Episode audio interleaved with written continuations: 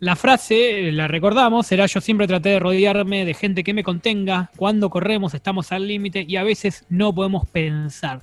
Y esta frase tiene una historia detrás, y hoy la vamos a, unir un poco también eh, por tiempo y aparte porque nos parecía, nos parecía que era una historia, una frase con historia, ¿no? Eh, nos vamos a ir al año 1992, Guido, última fecha del TC 2000. En Tucumán, recordemos que un automovilismo que estaba tenido por la tristeza, porque 15 días antes había muerto Roberto Mouras eh, en el fatal accidente de Lobos, así que venía era una, una definición triste. A ver, Tito Besoni era, puntero. Con un cuarto, él corría con el Ford Sierra. En un cuarto lugar ya le alcanzaba para ser campeón. Detrás venía Juan María Traverso con el, el, Renault Fuego peleando ahí mano a mano. Se presenta la lluvia a la hora de largar, parecía toda una carrera, una carrera tranquila, iban corriendo las vueltas, pero en un momento el Ford de Tito Besone empieza a fallar, tiene una falla eléctrica, se va a boxes, eh, los mecánicos tratan de arreglarlo, lleva un tiempo, eh, lo arreglan, vuelve a subirse, nuevamente hay una falla, se baja, eh, lo arreglan nuevamente, ya Tito Pesoni dijo, no, no, ya está, abandono, lo obligan a subir, se sube, claro, todo esto habían seguido, seguido corriendo los demás, Juan María Traverso había encontrado el segundo puesto, había pasado el segundo puesto y ya le había sacado una vuelta de ventaja a Tito Besone. Por eso Traverso era el campeón.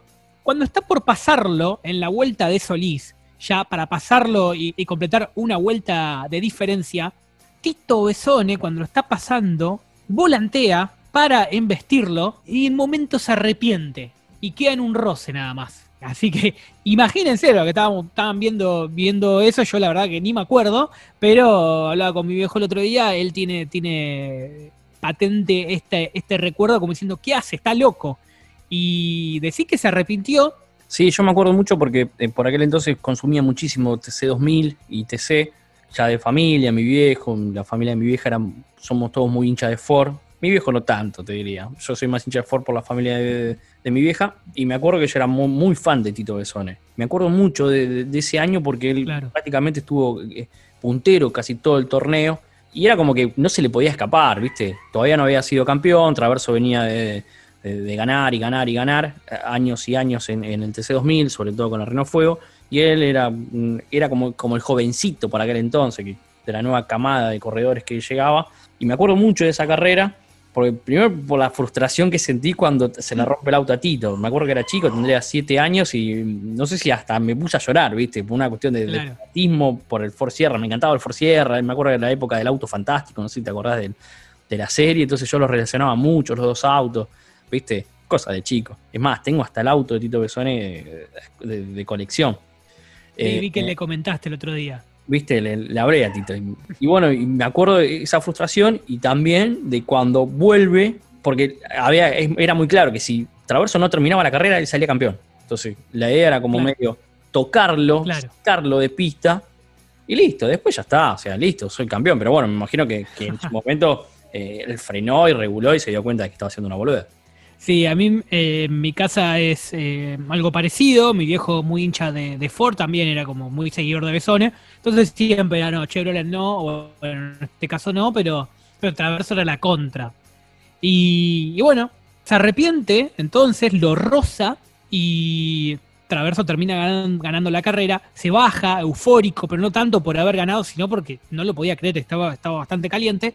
Besone se va sin hablar también y bueno, finalmente sale campeón traverso y Besone fue sancionado por la Comisión Deportiva Automovilística del Club Automóvil Club Argentino con seis meses de suspensión que fueron redimibles por multa. Años después, años después, Tito Besone comentó sobre este incidente lo siguiente.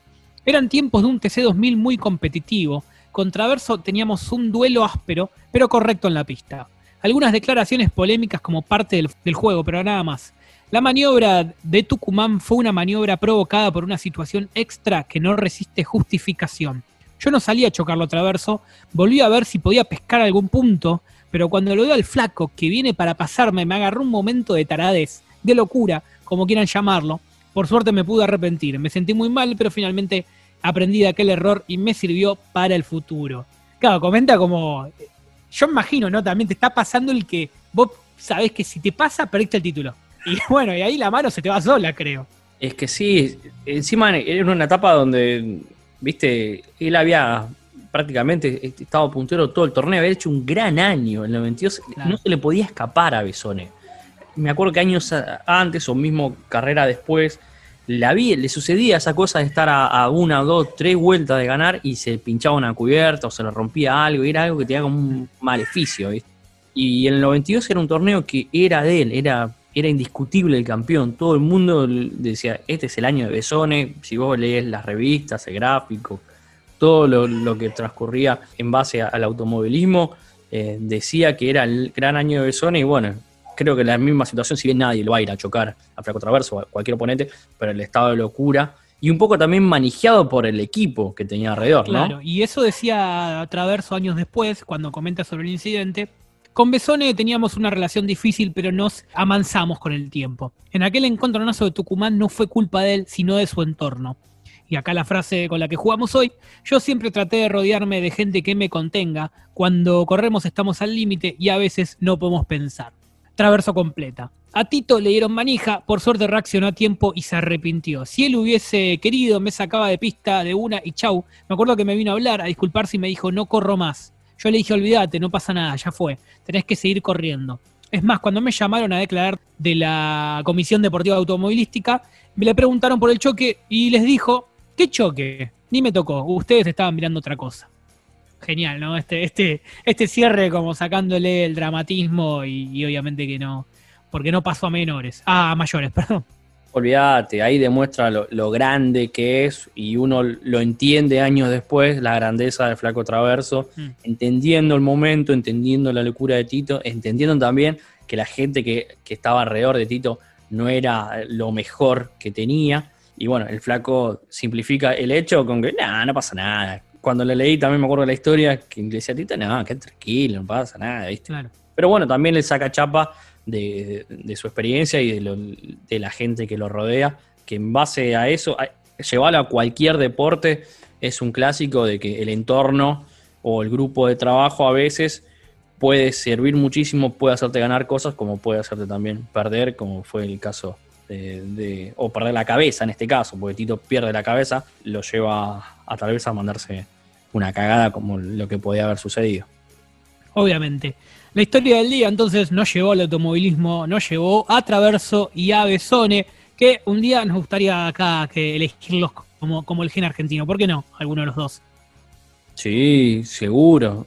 Dalo por hecho que van a ser gen argentino en cualquiera de los programas que vienen, porque mi fanatismo por Besone lo va a llevar adelante a, esta columna.